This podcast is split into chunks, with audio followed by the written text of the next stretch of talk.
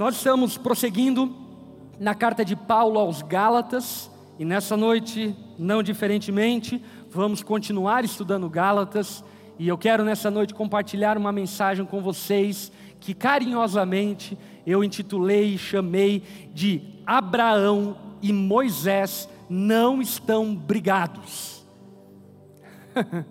Para quem conhece um pouco de teologia, sabe que muitas pessoas tentam colocar em briga, em pé de guerra, Abraão e Moisés. Talvez você ainda não tenha muito conhecimento bíblico e não entenda o motivo disso, mas basicamente, o motivo da intriga da galera de Moisés com a galera de Abraão é: a galera de Abraão crê na promessa de Deus e que a fé de Abraão foi exclusiva e necessária somente ela para que Abraão fosse abençoado. Você lembra de Abraão? Quantos aqui já ouviram falar do pai Abraão? Aquele que tem muitos filhos, eu sou um dele, você também, enfim. Abraão é esse cabra do qual Deus chamou de Ur dos Caldeus e decidiu abençoar ele. O que a Bíblia narra é que Deus estava nos céus e decidiu cumprir a sua promessa por meio de Abraão. Então visitou Abraão e disse: Abraão, é tu, vou te abençoar. Sai da tua terra, do meio dos teus parentes, eu vou te dar uma terra. Vou te dar uma terra, que é Jerusalém, o Monte Moriá. Vou te dar bênçãos, e você, Abraão, por seu meio, nascerá um descendente, Jesus Cristo, que por meio dele todas as nações da terra serão abençoadas. Por que Abraão recebeu essa promessa? Porque Abraão era bonitinho? Não. Porque Abraão era uma pessoa correta? Meu irmão, se eu contar para você da índole dos patriarcas, vocês vão ficar escandalizados. Vocês vão se achar da alta moral. Abraão não era alguém, vamos dizer assim, flor que se cheire. Ele tinha muitos problemas morais. Mas Deus decidiu abençoar Abraão.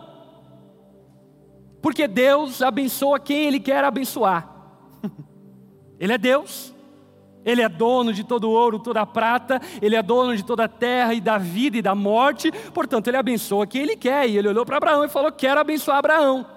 E não só Abraão, mas vou abençoar todas as nações da terra se crerem como Abraão no descendente de Abraão. Então, Abraão, ele representa esse Deus que promete, esse Deus que é gracioso, esse Deus que nos abençoa ainda que não mereçamos. Enquanto Moisés, um outro ícone da fé hebraica, da fé judaica, representa a lei. Você também deve lembrar de Moisés. Você deve ter assistido os Dez Mandamentos da Rede Record. Moisés é aquele que é chamado por Deus para libertar o povo hebreu do Egito, da terra da escravidão, e assim cumprir, inclusive, a promessa que Deus havia feito a Abraão de dar então ao povo hebreu uma terra. Moisés, dado o momento, depois de ter sido liberto e libertado o povo da escravidão, ele sobe até o monte, e lá no monte Deus dá a Moisés duas tábuas da lei. Nessas duas tábuas da lei contém a lei moral de Deus, o famoso dez mandamentos. E aliás, até aqui vale a pena corrigir um erro, só a nível de curiosidade, mas muitos pensam que os dez mandamentos estão em duas tábuas de pedra, porque não coube numa tábua de pedra. Então Deus escreveu aqui quatro e passou para a próxima tábua porque não cabia. Na verdade, não. Na verdade, as duas tábuas da lei nada mais são do que cópias. Deus deu uma primeira tábua de pedra e copiou a mesma lei na segunda tábua, porque a primeira tábua ficaria guardada na arca da aliança e a segunda tábua deveria acompanhar o povo para que o povo lembrasse a todo momento acerca daquilo que Deus esperava do seu povo.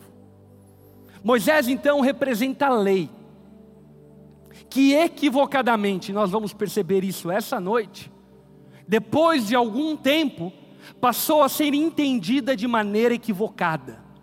Depois de algum tempo, mais precisamente, depois do exílio babilônico, quando o templo é reconstruído pela segunda vez, a religião judaica é estabelecida. E quando a religião judaica é estabelecida, os judeus, principalmente do partido farisaico, mas também os saduceus, passam a acreditar que a salvação é obtida através da observação da lei. E por isso, então, surge a intriga entre Abraão e Moisés. Porque existem aqueles que dizem: não, nós somos salvos por meio daquilo que fazemos. E existem aqueles que dizem: não, nós somos salvos por meio da fé, através da graça de Deus somente. E o que nós vamos perceber nessa noite é que o Deus de Abraão é o Deus de Moisés, o Deus da graça é o Deus da lei. E uma coisa, na verdade, não tem nada a ver no sentido de ser contrária à outra, pelo contrário, as duas são verdades complementares e que de maneira harmoniosa foram dadas por Deus, para que compreendamos que só podemos ser salvos por meio da Sua graça. Aleluia. Dito isso e feita essa introdução, quero convidar você então a abrir a tua Bíblia em Gálatas capítulo 3, versículo 15.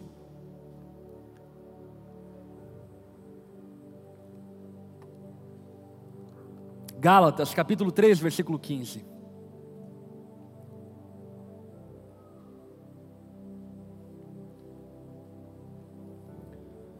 No verso 15, o apóstolo Paulo, falando à igreja da Galácia, diz o seguinte: Irmãos, apresento-lhes um exemplo da vida diária.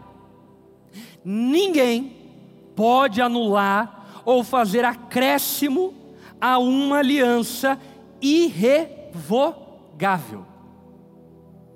O que o apóstolo Paulo aqui está destacando é, meus irmãos, quando uma aliança é feita, ninguém pode fazer um acréscimo, uma cláusula que acrescente alguma coisa àquela aliança que foi estabelecida.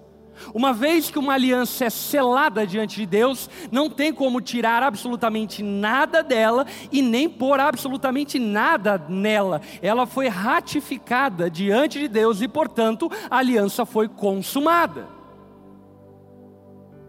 Viu, irmão? Não vale agora, depois de 13 anos de casamento, você dizer: Ah, eu falei que a Maria na doença, mas também não era tanta doença assim. Falei que a Maria na pobreza, mas também andar com tal carro não dá. A aliança, quando é ratificada, ela não tem como ser retirada, ela não tem como ser torcida, nem acrescentada e nem diminuída. Ela foi estabelecida. E isso é um juramento diante de Deus. Paulo está dizendo: alianças são irrevogáveis. O sim é sim, o não é não. Se Deus disse que faria, Ele vai fazer. Se Ele prometeu, Ele vai cumprir. Porque alianças são irrevogáveis. Hebreus capítulo 6, versículo 18, falando acerca da aliança de Deus com Abraão e por consequência conosco, diz o seguinte: a promessa e o juramento não podem ser mudados, pois é impossível que Deus minta. Repita comigo: é impossível que Deus minta.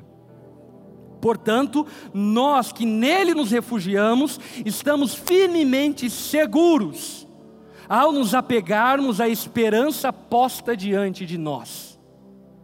O que o escritor aos Hebreus está dizendo é: se Deus prometeu e Ele prometeu, Ele não mente. Ele há de cumprir aquilo que Ele prometeu. Ele não volta atrás do que diz. Estamos seguros, estamos firmados, estamos como postos sob o monte Sião, que não pode ser abalado. Estamos como edificados sobre a rocha, que não pode ser derrubada estamos seguros nas promessas de Deus, porque pactos e alianças são irrevogáveis. Amém? Dito isso, Paulo continua no verso 16 dizendo: Pois bem, Deus fez a promessa a Abraão e ao seu descendente. Observe que as Escrituras não dizem a seus descendentes, como se fosse uma referência a muitos, mas sim ao seu descendente, isto é, Cristo. Eu não sei se você sabe, mas como eu narrei anteriormente, Deus, de maneira graciosa, decide abençoar Abraão. Por quê? Porque Deus quis abençoar Abraão. Porque Deus olhou para Abraão e falou: Vou abençoar ele. Assim também como Deus decidiu nos abençoar. Quantos aqui são abençoados por Deus? Por que, que ele decidiu nos abençoar? Não sei. Não sei. É porque eu sou gordo, magro, alto, baixo, negro, branco, azul, vermelho? É porque eu sou de tradição cristã? Ou porque eu sou de tradição budista? Por que Deus decidiu me abençoar? Não sei. Ele decidiu nos abençoar porque Ele quis nos abençoar, assim como Ele fez com Abraão. E aí então, o que Paulo está construindo no nosso raciocínio é muito simples. Ele começa dizendo no versículo 15, como nós acabamos de ler, alianças são irrevogáveis. E ele então procede para o versículo 16, dizendo: Pois bem, Deus tem uma promessa, Deus tem uma aliança, e essa aliança foi feita com Abraão. Qual é a aliança que Deus fez com Abraão? Basicamente, a aliança de Deus com Abraão se resume em três três aspectos dessa aliança. Primeiro aspecto, Deus disse a Abraão que Abraão teria muitos descendentes. Você lembra que Abraão, quando recebe essa promessa, já estava em idade avançada, a sua esposa era estéril, não podendo ter filho, e Deus diz a Abraão: Eu vou te dar uma descendência fértil. Você vai ter muito filho, Abraão. Você vai ser uma máquina de fazer filho. Isso para nós talvez não faça muito sentido, até porque muita gente está querendo fazer vasectomia. Mas naqueles dias, ter filhos é sinal de prosperidade. O homem próspero é aquele que tinha muitos filhos. Porque basicamente significava duas coisas: primeiro, mão de obra, e segundo, é que você tinha grana para bancar tanto filho. Portanto, Deus diz a Abraão que ele terá uma descendência fértil e isso vem acompanhado de uma promessa de prosperidade sobre a vida de Abraão. Essa promessa pertence a Abraão. Amém? Não vai roubar a promessa de Abraão. É dele. A nossa promessa é daqui a pouco. E tem irmão tentando roubar a promessa de Abraão. Deus disse ainda a Abraão: Eu vou te dar uma terra. Essa terra é Israel. E você sabe que Israel é esse espaço no deserto, no qual povos lutam ano após ano, séculos após séculos. Mas de uma maneira majestosa, Deus de fato cumpre a promessa dele sobre Israel. Eu estive em Israel ano retrasado ou passado, não me lembro, e estando lá eu posso constatar e averiguar diante de você que Deus de fato separou aquela terra para o povo descendente de Abraão de uma forma inexplicável. Por exemplo, quando Israel declara-se como Estado, eu não vou lembrar o ano correto, acho que é ano 59, agora, né? 1959, quando Israel se declara como Estado, entra em guerra exatamente no dia em que se declara como Estado, a Guerra dos Seis Dias. Essa guerra basicamente é todos os povos árabes contra Israel. Israel sendo um estado que havia iniciado ontem, tendo apenas seis caças de batalha, vence o exército da Síria, vence o exército do Egito, sem nenhum poder bélico. Existem alguns relatos bem malucos dos soldados egípcios, que eles dizem que viram anjos que derrubaram os aviões do Egito. Enfim, algumas coisas bem malucas que Deus faz com quem Ele quer fazer. Deus disse para Abraão: Eu vou te dar uma terra. E Deus então deu uma terceira promessa para Abraão. Essa tem a ver com a gente. Qual é a terceira promessa de Deus a Abraão?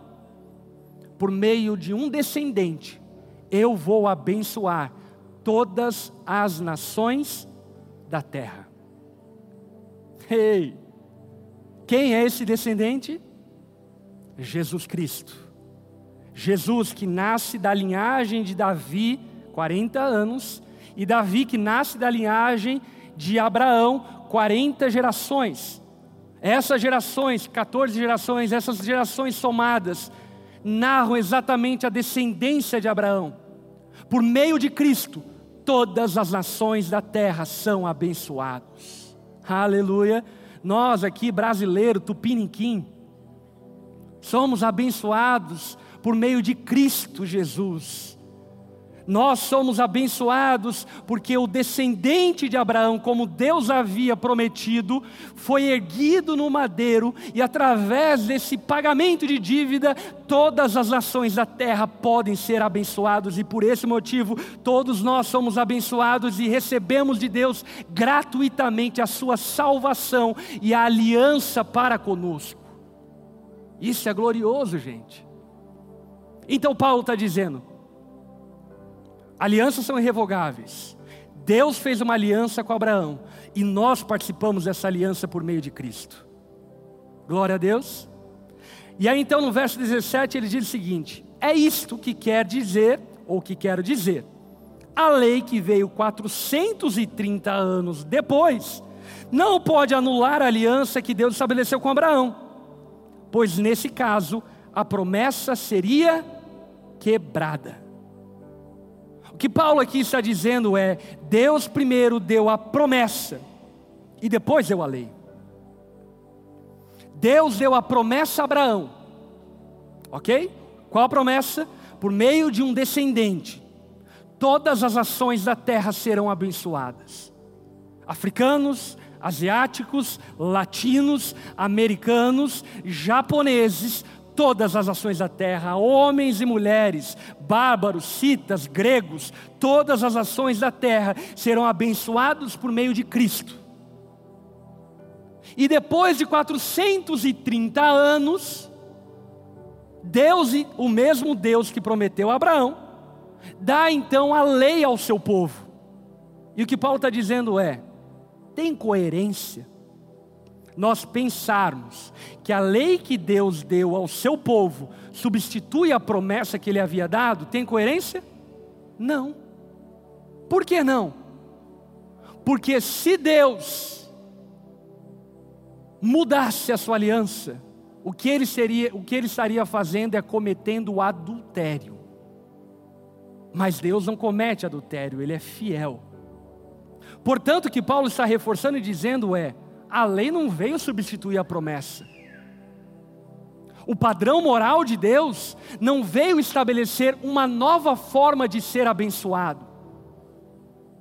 A lei não foi entregue para que, observando ela, nós sejamos abençoados. A promessa foi entregue para que sejamos abençoados. A lei não tinha essa finalidade. Foi equívoco e engano daqueles que interpretaram a lei conforme o passar dos anos, que se equivocaram ao pensar que a lei pode salvar alguém. Talvez você diga, pastor, mas eu estou longe de pensar nisso. Nem entendo muita coisa sobre essa coisa de lei e tal, sei que. Eu vou dizer uma coisa para você. Isso é mais prático e mais real na tua vida do que você possa imaginar a ideia de que a lei é o meio pelo qual somos abençoados, nada mais é do que a ideia de que nós somos abençoados por meio daquilo que fazemos, e não por causa do amor de Deus. Igrejas que dizem que nós prosperamos financeiramente se formos fiéis nas nossas contribuições, são igrejas que estão dizendo que só somos abençoados se nós formos generosos. E o que Paulo está ratificando aqui, dizendo é: não, nós somos abençoados porque Deus decidiu nos abençoar. Ah, isso significa então que não devemos dar nossos dízimos? Não, isso significa que devemos dar nossos dízimos, mas não com a intenção de sermos abençoados por causa da entrega dos nossos dízimos, mas no entendimento que nós só damos nossos dízimos e ofertas porque somos abençoados, porque Deus tem nos guardado.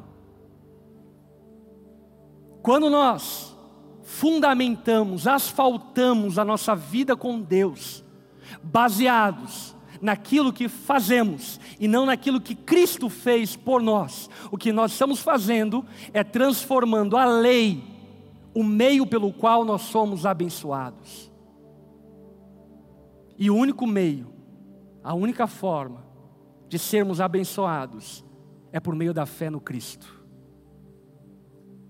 É crendo no Cristo, é crendo em Jesus que todas as ações da terra são, serão abençoadas. Não é por aquilo que fazemos ou deixamos de fazer, mas é por aquilo que Cristo fez. O pacto da fé, a promessa da fé, ela antecede a lei. O padrão moral de Deus não foi estabelecido para nos salvar, mas para vivermos a partir da salvação. É isso que o povo não entendeu. A lei foi dada depois da graça. E por que ela foi dada depois da graça? Para que agora, tendo a graça, nós possamos viver em conformidade com a vontade de Deus e dessa forma usufruir das bênçãos de Deus. Como assim? É interessante até inclusive a linha cronológica da lei e da graça. Porque a gente pode olhar ela também em Êxodo. Deus ouve o clamor do seu povo no Egito. E ouvindo o clamor do seu povo, Deus ouve do céu e diz: Vou salvar meu povo. Por quê? Porque eles estão clamando por misericórdia. E aí então Deus salva o seu povo de maneira graciosa, tirando eles da terra da escravidão.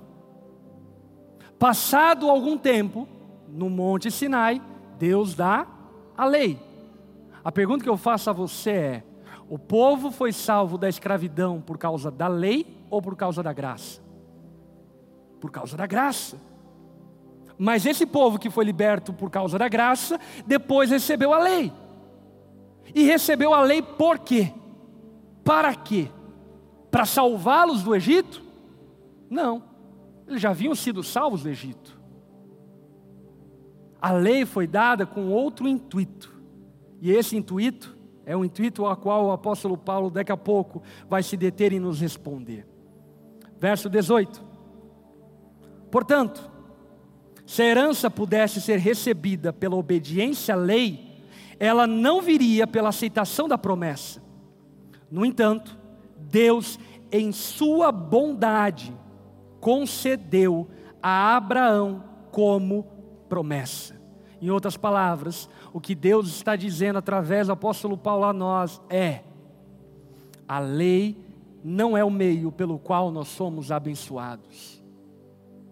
É o amor e a bondade de Deus o meio pelo qual eu e você somos abençoados. E quando confiamos e continuamos a confiar nessa bondade, nesse amor de Deus, eu e você então somos abençoados através do descendente de Abraão.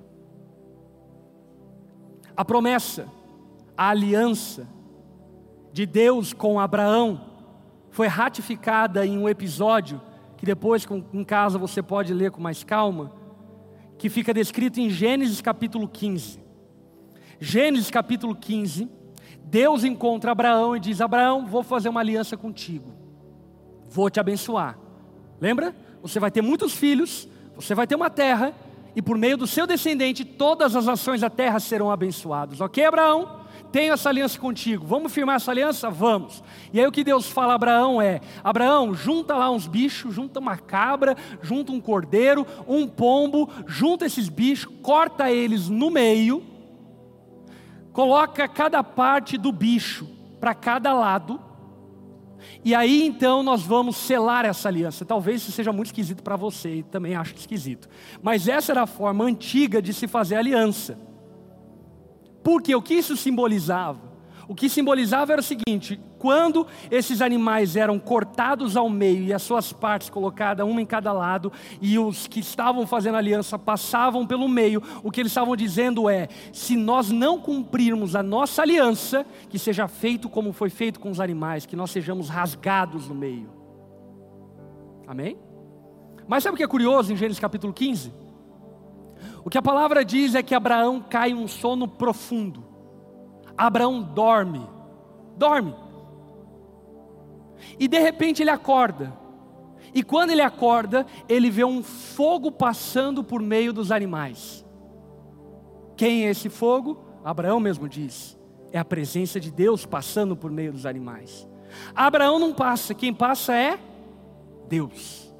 O que Deus estava dizendo? Abraão, estou fazendo uma aliança com você que não depende de você, depende de mim. É eu que garanto a aliança que estou fazendo com você. A sua parte nessa aliança é crer, é confiar, é depositar a sua fé na minha promessa e na minha aliança. É por esse motivo que o homem tendo pecado, quem foi morto e rasgado na cruz foi Jesus, não fomos nós. Jesus é o cumprimento da promessa, pelo meio pelo qual todos nós somos salvos e abençoados, porque Jesus cumpriu a promessa de Deus feito a Abraão. Aleluia. Você está entendendo aí? Está tudo bem aí com você? O que é Paulo está dizendo para a igreja da Galácia é: Deus dá a sua herança por meio da fé, Deus nos abençoa porque cremos. A promessa de Deus é cumprida em nós, porque cremos que Deus nos ama e que a bondade dele está sobre as nossas vidas. Então, para que a lei foi nos dada? Já que não somos abençoados por meio de uma observação da moralidade, já que não somos abençoados e salvos através de rituais religiosos, por que a lei foi nos dada? Por que os rituais foram nos dados? Abraão responde a pergunta, melhor, Paulo responde a pergunta. Verso 19: Qual era então o propósito da lei? Presta atenção, ela foi acrescentada à promessa para mostrar às pessoas os seus pecados. Primeiro motivo pelo qual o apóstolo Paulo diz que a lei foi nos dada é: a lei foi nos dada para que saibamos que não somos bons, para que saibamos que somos pecadores.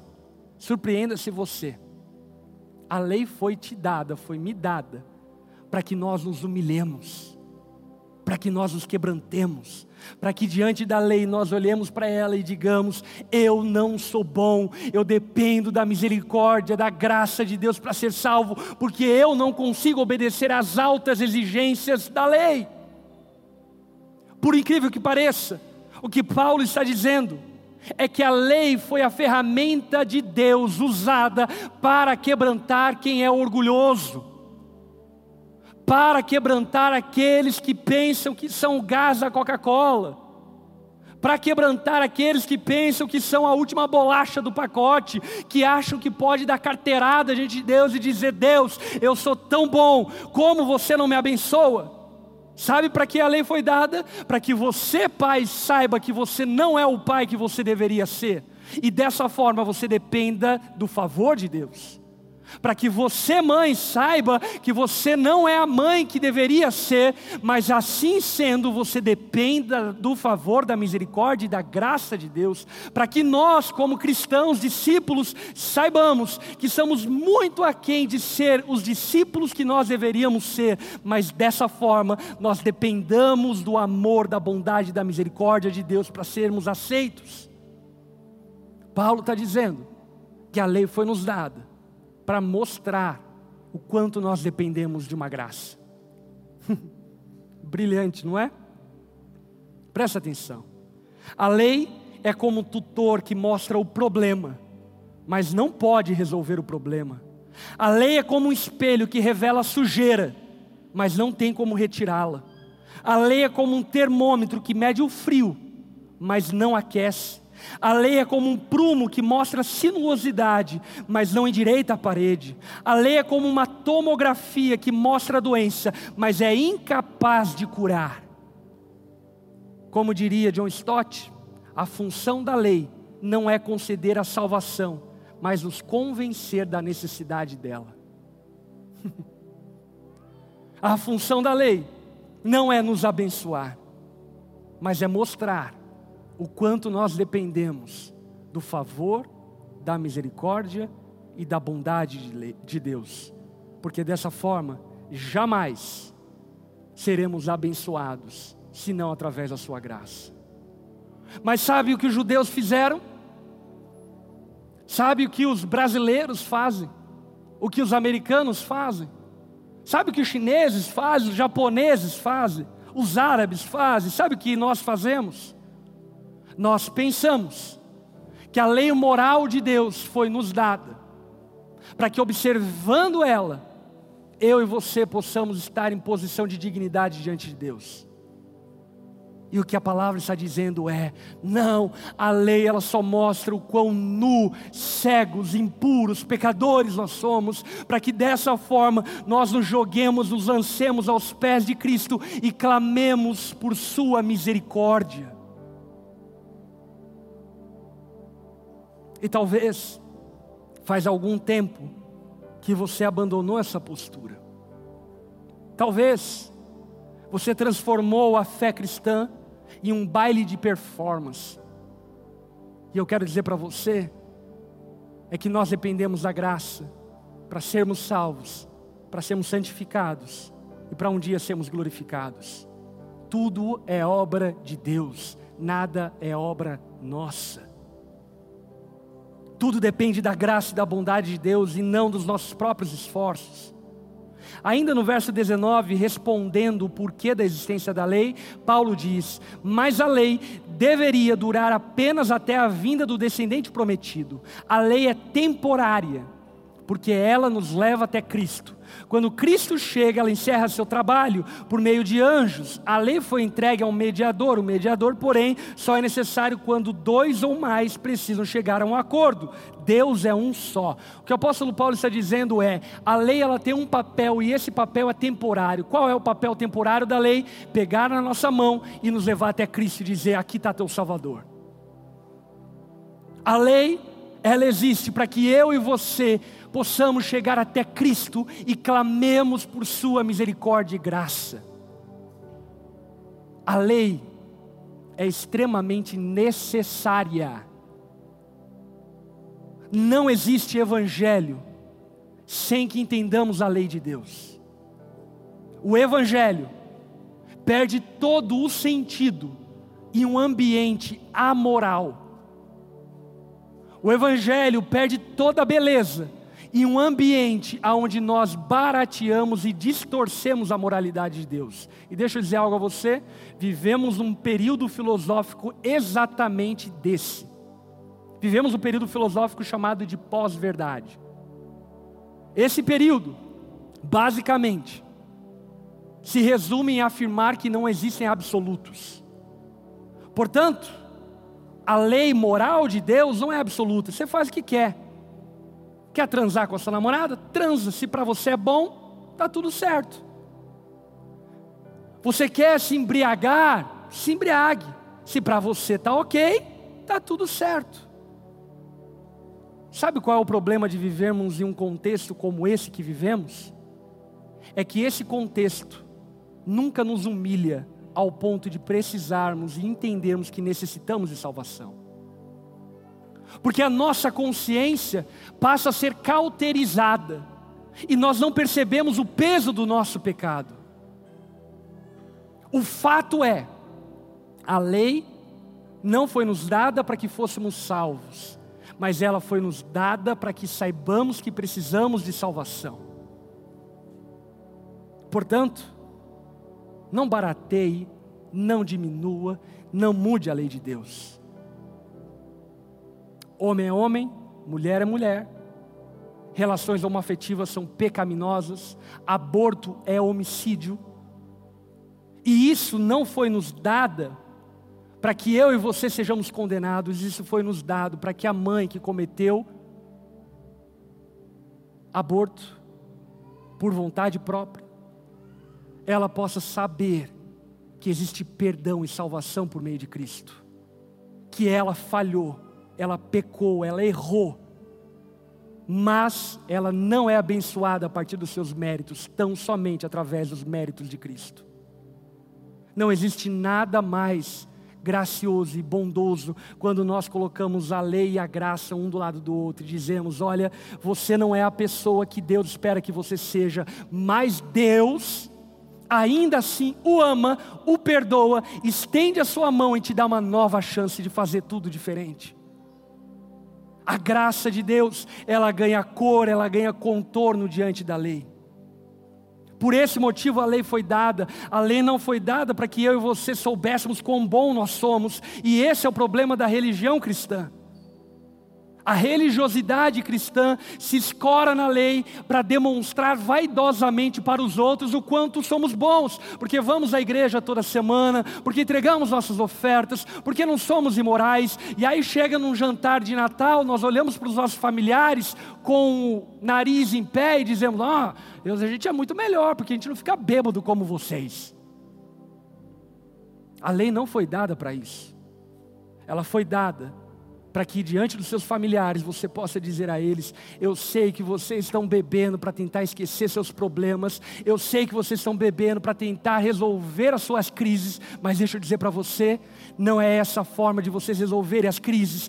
Cristo morreu na cruz para abençoar vocês, e se vocês crerem nesse Cristo, vocês serão abençoados, não importa o que vocês fizeram ou deixaram de fazer, Cristo é suficiente para os salvar.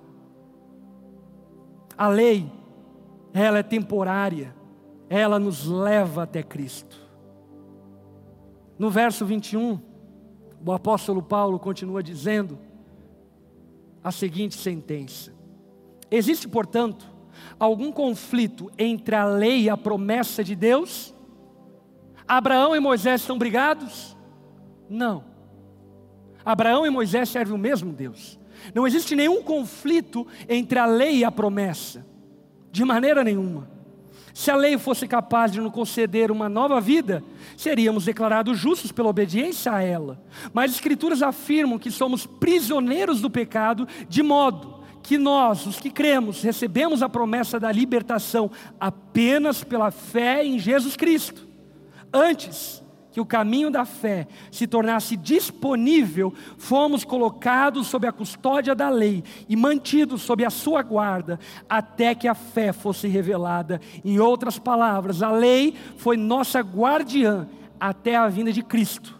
Ela nos protegeu até que, por meio da fé, pudéssemos ser declarados justos. O apóstolo Paulo, faz algumas afirmações esse trecho que nós acabamos de ler que eu quero ressaltar a você. Primeiro, o apóstolo Paulo nos diz que a lei não pode nos oferecer vida, mas ela nos prepara para que recebamos. Sabe quem pode nos dar vida? Jesus. Quantos aqui receberam dessa vida? É Jesus que nos dá vida, é Ele que nos abençoa. É Ele que nos dá uma nova história, é Ele que nos dá a vida eterna. Quando nós cremos em Jesus, nós recebemos dessa vida, não por nossos méritos, não pela observação da lei, mas pela graça de Deus. A lei nos leva até Cristo, para que Cristo nos dê vida. Foi Cristo que me deu vida. Meu irmão, ninguém chegou para mim e disse: Felipe, você precisa parar de transar de maneira imoral e inadequada como você vive. Ninguém disse isso para mim. Cristo me deu vida, e quando Ele me deu vida, eu percebi a incompatibilidade da vida que eu havia recebido com a forma como eu vivia anteriormente. Ninguém disse para mim, Felipe, você precisa parar de fumar. Quando eu recebi da vida de Cristo, eu percebi a incompatibilidade de fumar com essa vida porque é Cristo que nos dá vida, não é uma cartilha de regras que te transforma. Assim como uma cartilha de regras não pode transformar um porco em um cachorro, assim também a lei não pode fazer um porco parar de amar a lama. É necessário que o porco nasça de novo, aleluia. É necessário que os palmeirenses nasçam de novo também. Se Deus não transformar o coração de um palmeirense, filho, é daqui, não vou falar heresia aqui. Ia falar, mas Deus me conteve. Mas Deus há de transformar os palmeirenses também. Portanto, a lei ela não pode nos oferecer vida. É Cristo que nos oferece vida. A lei não pode nos libertar. Quem nos liberta? É Cristo que nos liberta. Me diz aí, você tem problemas com a mentira, com a inveja, você é um invejoso, um cobiçoso. Se você pegar e colocar na porta da sua casa, não cobiçarás, vai arrancar a cobiça e a inveja do teu coração, sim ou não? Não. Você vai continuar com o mesmo problema. Sabe quem te liberta da inveja? Cristo. É Ele que te liberta da inveja. Não é a observação das regras que te libertam. É confiando no amor de Deus. É o adorando, é o servindo é confiando que Ele está realizando a obra na sua vida, é que a tua vida passa a ser transformada. A lei não pode nos libertar, mas Cristo é o nosso libertador e a lei nos mostra o libertador. Ela nos mostra o seguinte: vocês vivem xingando, ofendendo os outros. Cristo pode resolver o teu problema no trânsito. Aleluia. Você pode até colocar no teu volante, não buzinarás. Mas se Cristo não mudar teu coração, você continua um buzinador, um intrigueiro num volante. É Cristo que nos liberta. E aí sabe o que acontece? Quando nós, diante da lei, percebemos que nos tornamos uma pessoa violenta, pessoa agressiva, que estamos fazendo as coisas erradas, nós chegamos até Cristo e clamamos por misericórdia, dizendo: Cristo me transforma. E sabe o que a palavra diz que Ele faz? Ele nos transforma porque é Cristo que nos liberta. A lei aprisiona o homem até mostrar a porta da liberdade por meio da fé. A lei tem esse papel de nos guardar e nos mostrar na maturidade da fé que não é as nossas obras que nos garantem alguma coisa, mas é a nossa confiança em Deus que nos garante é o quanto nós confiamos e nos deleitamos nesse amor de Deus, é que estamos garantidos com promessa de vida eterna. Paulo ainda diz que a lei é o nosso tutor até Cristo. Tutor, aqui em grego, é pedagogos. Tem pedagogentas aqui? Aleluia. As pedagogas, glória a Deus pela vida de vocês. O pedagogo naqueles dias tinha um papel um pouco diferente que as pedagogas hoje. Os pedagogos daqueles dias faziam valer a vera a ideia comunista de educação. Eles eram responsáveis totais pela educação das crianças. E o que Paulo está dizendo é: a lei foi como um pedagogo. Ela usou uns papel crepom, fez umas massinhas, para te mostrar Cristo, para que você aprendesse de Cristo para que você soubesse que precisa de Cristo. A lei é o nosso tutor até Cristo. Aleluia. E aí então Paulo encerra e eu quero encerrar aqui com vocês essa noite. Agora que veio o caminho da fé, não precisamos mais da lei como guardiã. Paulo encerra dizendo: olha, a lei, ela já não serve mais como guardiã. Agora, a lei serve para que eu e você amemos cada vez mais a Jesus. Para que diante dela, eu e você, quando chegamos na igreja, lembremos: ih, caraca, errei com a minha esposa. Mas Deus ainda me ama. Que coisa louca é essa? Quer saber? Eu vou louvar esse Deus bondoso que me ama, embora eu seja pecador. A lei serve para que eu e você nos mantenhamos em humildade, em quebrantamento, para que cheguemos até Deus e sejamos gratos, porque Ele continua nos amando, ainda que sejamos pecadores, e aquele que começou a boa obra há de completá-la, aquele que prometeu que nos salvaria, há de nos salvar de maneira plena e completa no dia em que nós o encontrarmos face a face. Deus tem uma aliança com o seu povo. Eu não sei você, mas eu sou povo de Deus. E se você é povo de Deus junto comigo, Deus tem uma aliança conosco. E essa aliança não depende de nós.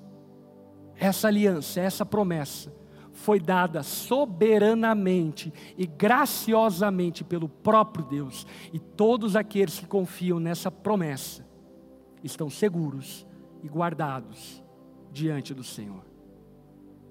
Aleluia. Coloque-se em pé no seu lugar. Agora que veio o caminho da fé, não precisamos mais da lei como guardiã. Ela não tem mais o papel que tinha, porque agora Cristo nos foi apontado. Meu irmão, minha irmã, confie em Cristo, no seu amor, na sua bondade. No dia difícil, confie em Cristo. No dia da crise do teu casamento, confie em Cristo.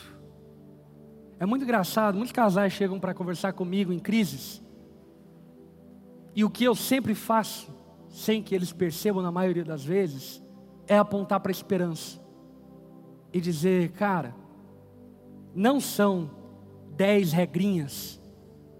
Faça um jantar, dê um presente, diga que a tua esposa é linda que vai mudar teu casamento. É Cristo que vai mudar seu casamento. Você consegue confiar e continuar crendo nesse Cristo que pode abençoar a sua vida, a sua família? Então continue crendo. Mas pastora, minha esposa é louca. Qual não é? As irmãs ficam ofendidas, os esposos também são malucos. Mas Cristo é poderoso para transformar a sua esposa, aleluia.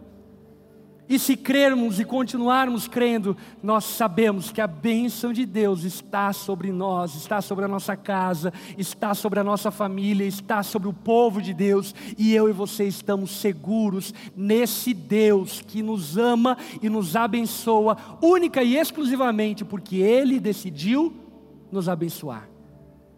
Somos o seu povo, e por meio do descendente de Abraão, todos aqueles que creem são abençoados. Baixe sua cabeça, feche seus olhos.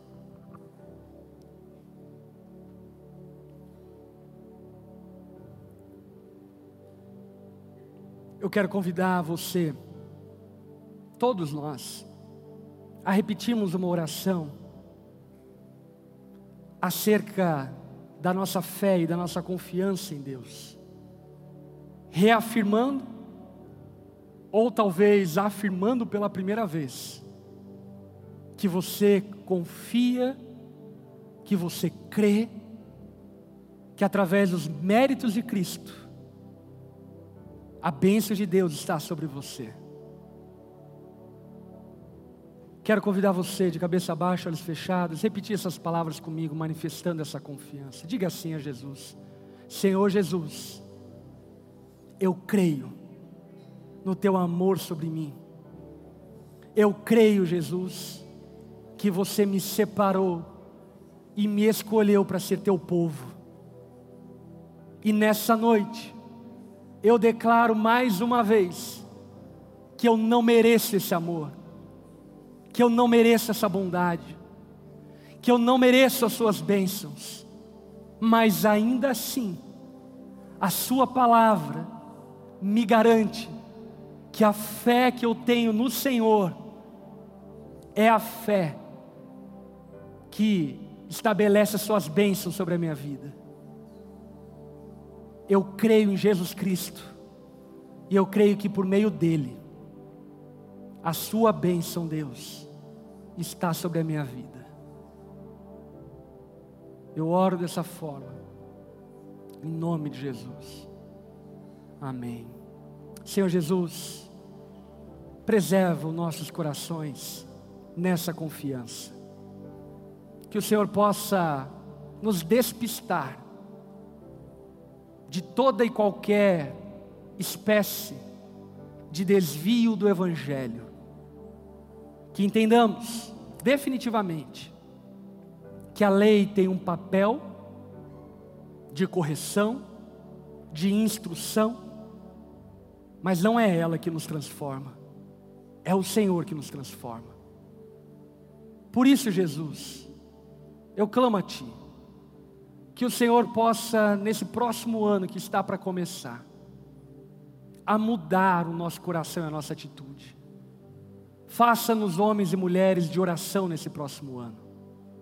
Faça-nos pessoas que acordem nas segundas-feiras sabendo que o seu amor repousa sobre nós. Tira-nos o medo, encha-nos de coragem e ousadia para obedecer ao Senhor, sabendo que teu cuidado está sobre nós. Abençoa-nos dessa forma, Jesus. Nós clamamos a Ti, no nome de Jesus. Amém e amém. Amém.